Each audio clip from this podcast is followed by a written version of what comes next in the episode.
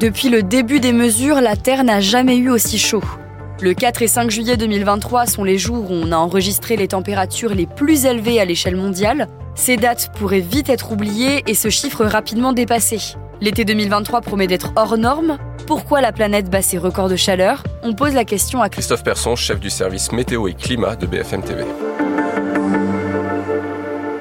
Depuis la journée euh, de lundi, la température à l'échelle du globe, et on parle de la température à 2 mètres de hauteur vraiment sur toute la Terre, bat des records. On a battu un record lors de la journée de lundi. Ce précédent record datait euh, de 2022, donc il n'était pas si vieux. Et dès le lendemain, mardi, mais également mercredi, on a encore battu ce record. Alors lundi, on avait 17,01 degrés Celsius à l'échelle du globe. Mardi et mercredi, on retrouvait une température de 17,18 degrés. Et 0,17 degrés Celsius de différence, c'est quand même énorme en seulement 24 heures. C'est dire à quel point c'est en train actuellement de se réchauffer. Comment on explique que la Terre se réchauffe autant? Alors bien entendu, il y a le CO2 qui est de plus en plus présent euh, dans l'atmosphère et qui fait un petit peu euh, tampon, qui empêche l'air chaud un petit peu de remonter euh, dans l'espace. Et on a un autre phénomène qui est en place désormais depuis le printemps, c'est El Niño.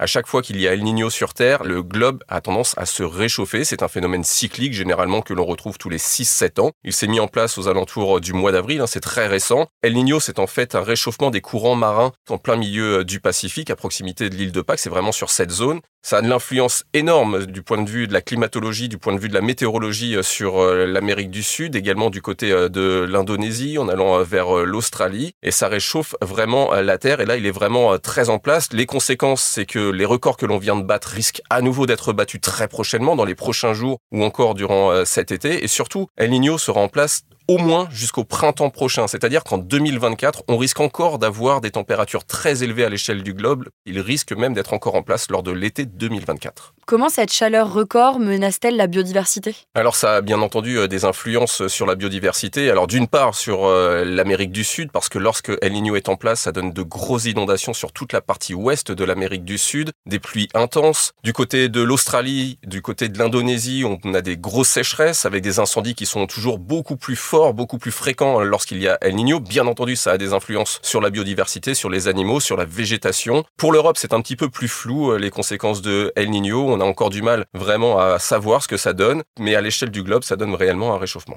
Est-ce qu'on a atteint ce point de non-retour dont les experts parlent depuis longtemps? Faut espérer que non. Bien entendu, la température continue de grimper, elle va encore grimper. Tout ce qu'on va faire aujourd'hui aura des conséquences dans 20, 30 ans, pas tout de suite. Là, la température va continuer de grimper. Chacun doit continuer à faire encore des efforts justement pour euh, baisser ce taux de CO2 et pour essayer d'enrayer un petit peu ce réchauffement climatique. Merci d'avoir écouté ce nouvel épisode de la Question Info. Tous les jours, une nouvelle question et de nouvelles réponses. Vous pouvez retrouver ce podcast sur toutes les plateformes d'écoute, sur le site et l'application BFM TV. À bientôt!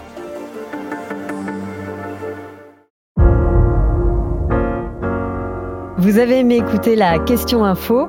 Alors découvrez le titre à la une, le nouveau podcast quotidien de BFM TV. Les grands récits de l'actualité, des témoignages intimes c'est tous les soirs sur vos plateformes préférées. À bientôt!